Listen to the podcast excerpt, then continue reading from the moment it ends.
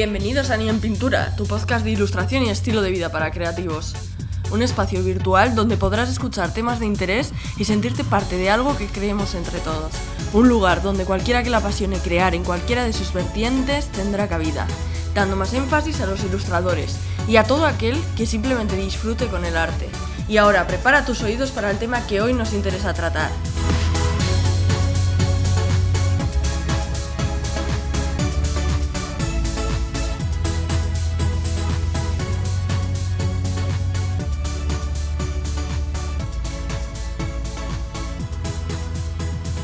En este primer podcast me gustaría contarte de tú a tú, como si de una charla entre amigos se tratara, qué puedes esperar.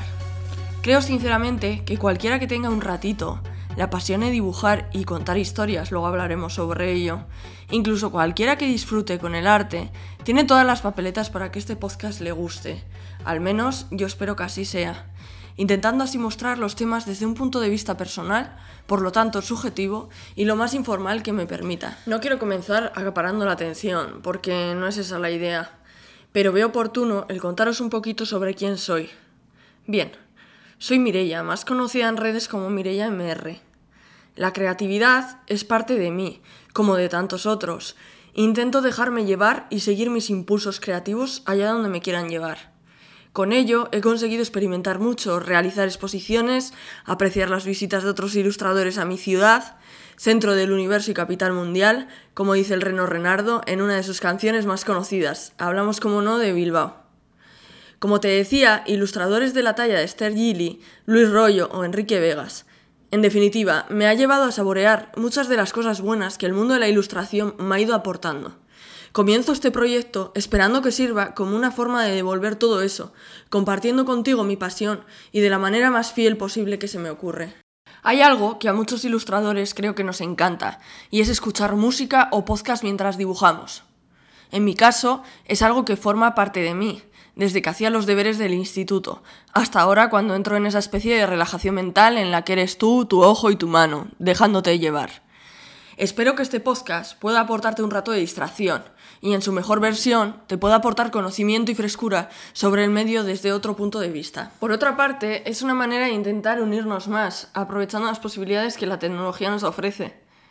Una forma más de divulgar, en cierto modo, nuestra forma de vida, nuestros deseos, desmitificar nuestros mitos, suplementarnos y apoyarnos, y seguir adelante sin prisa pero sin pausa, con el mejor de los trazos posibles. En esta presentación, espero que ni en pintura, aparte de ser un hombre escogido por todos, signifique un momento de charla conmigo, y quién sabe, quizás más adelante con algún que otro creativo más. Dar a conocer a otros artistas o remarcar el éxito de otros, creo que nos puede aportar mucho a todos, tanto a los ilustradores profesionales como a los que ahora comienzan como a cualquier persona que disfrute con nuestro saber hacer. Quiero remarcar ese de tú a tú que comentaba al iniciar, porque quiero imaginar que en estos momentos eres tú uno más de mis amigos, con el que converso tranquilamente mientras nos tomamos algo. Ahora es un buen momento para que aproveches y te sirvas algo bien bueno. También quiero remarcar ese que te guste contar historias que mencionaba antes. Si eres un ilustrador profesional, puedes saltarte unos segundos hacia adelante. Pero si eres de los que piensa que ilustrar es solo dibujar, me... Aprenderás que no es solo dibujar. Una ilustración normalmente acompaña un texto, bien para complementarlo o bien para añadirle riqueza o resaltar partes del texto importantes. Si queréis una definición más purista, Ahí tenéis el móvil y podéis consultar otras definiciones más académicas. En estos momentos esa no es la idea. Por lo tanto, ahora que tenemos claro qué es ilustrar, obviamente con sus excepciones, puesto que puede haber libros donde sea el texto una pequeña porción del pastel y la ilustración la parte que más ocupe. Entonces, típica pregunta. ¿Cómo empezaste tú en esto de la ilustración? Típica respuesta. Desde que era pequeña, bla bla bla bla bla bla bla bla. Ya no sabemos todos esta parte. Vamos a saltarnos esta parte que considero bastante aburrida. Bien, por salirnos un poco de tópicos, creo que la pregunta debería formarse de la siguiente manera. ¿Cómo empezaste tú a tomarte en serio esto de la ilustración? Toma bomba subjetiva, ¿eh? Dirás, bien, usando el sentido común, eh, como bien Esther Gilly en uno de sus directos dijo. Un saludito, por cierto, Esther, si nos estás oyendo.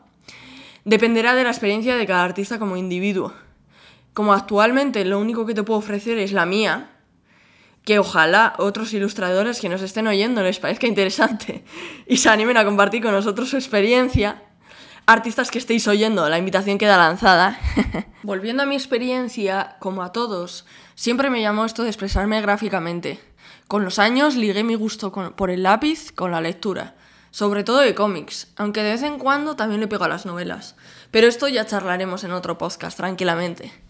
Yo tenía claro que no quería dibujar por dibujar, sino que mi intención era transmitir, comunicar, en definitiva contar una historia. Filtrada desde mi punto de vista, eso sí. Pero ¿cómo abordar todo esto sin querer empezar la casa por el tejado? Aquí es donde entra en acción ser una persona curiosa, con ganas de aprender, con inquietudes. Mi forma de iniciarme, hace mucho tiempo atrás ya, fue formarme. Como los artistas tenemos una mala costumbre, que es que nos gusta tener algo que comer en la nevera, de mientras estudiaba o curraba a la vez, dependiendo del momento. En un momento la tecnología estaba arrancando muy lentamente e Internet era una pequeña y lenta tortuga a la que solo podías consultar de 6 de la tarde a 10 de la mañana. Y eso cuando no entraban entradas por el fijo. Lo más lógico eran los libros. Yo decidí en qué invertir mi tiempo y mi dinero y aposté por ir creando mi pequeña y humilde balda de libros didácticos. Las redes sociales aún no se habían ni pensado, y la información que conseguías mediante páginas como la mítica de Vianart era con cuentagotas. Recuerdo una colección de norma editorial donde conseguí los faboles de Victoria Francés, conocí el trabajo de Cris Ortega, leí Cartas a Teo, el tratado de pintura de Bonarroti, o conseguí que me firmase años después el mismísimo Luis Rollo, y otros tantos más como Cris Ortega, Enrique Vegas, etc. Dibujaba porque me relajaba, me entretenía, y con vistas al pasado puedo darme cuenta ahora que comenzó toda esa necesidad de dibujar diariamente, algo que más adelante no se convirtió en una obligación frustrante, sino al revés, una forma de motivarme que gracias a lo que sea conservo hoy en día. Eran ideas y sueños humildes como conocer las reglas para algún día ser capaz de romperlas, como decía Picasso. Y los materiales, pues lo mismo. Empezabas con lo primero que conseguías. Yo al ser de Durango, si no lo conoces, es un pueblo que está a 30 kilómetros de Bilbao, en Vizcaya. Compraba en tienditas locales. Más tarde, con los años, he visitado otras ciudades y he podido hacerme con más material. El año pasado, por ejemplo, tuve la oportunidad de visitar París. Quedé totalmente enamorada de la ciudad. Y no dejé de visitar una tienda que se encontraba en el mismísimo centro de la ciudad donde con apariencia humilde proporcionaba todo tipo de marcas diferentes. Un ambiente muy acogedor es lo que recuerdo de ese lugar, y si algún día vuelvo, me encantaría volver a visitarlo. En fin, como comentaba, luego el comercio online, la ciudad, los viajes, han hecho posible que conozcas mundo y veas otros artistas en acción, y para ti pase a formar parte de una forma de vida más. Que cuando viajes pienses también en el arte, porque es una parte más de ti. No es tan importante Recalco el no, ¿eh? No es tan importante. Esto tiene un matiz. No todo vale. Es decir, ¿se puede y debe empezar la afición con material económico? Sí, porque lo más seguro es que hasta que aprendas, a no ser que seas un superdotado, lo más posible es que lo malgastes de cierto modo y tu presupuesto sea limitado. Si te sobra la pasta, oye, adelante, cada uno se gasta la pasta en lo que quiere. ¿Se debe disponer de material de media alta calidad cuando empiezas en serio en el oficio de ilustración? Sí, totalmente sí. Un sí rotundo. Porque ya conocerás la técnica, harás mejor uso del material y tendrás bastante claro la calidad que quieres que tenga tu producto final.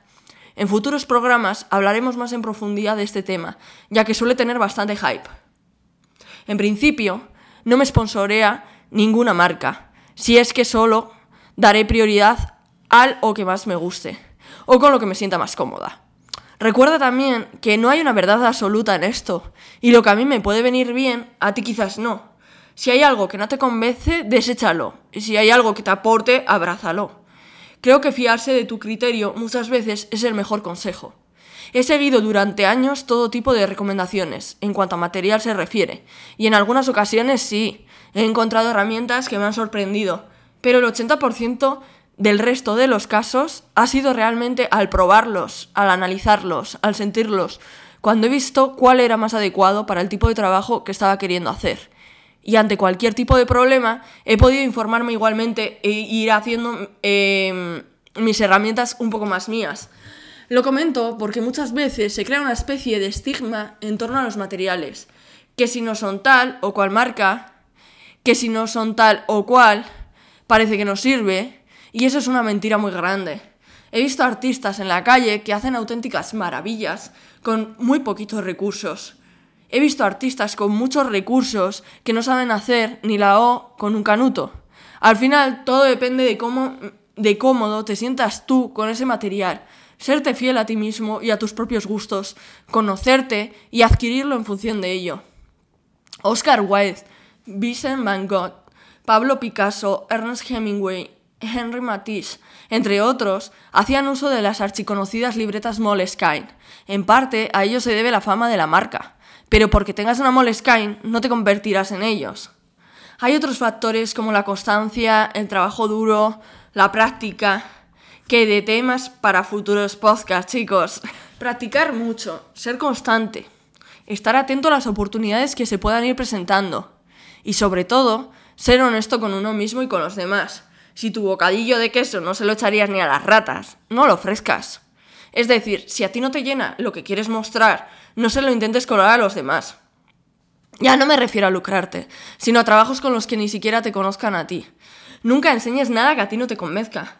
Esto no implica que te sientas en el lado opuesto y seas tan crítico contigo mismo que no comiences nada nunca. Creo que divertirse y disfrutar con lo que creas es lo más importante.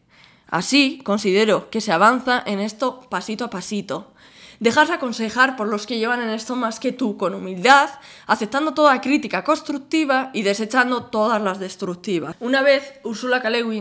dijo que un adulto creativo es un niño que ha sobrevivido y es por lo general así.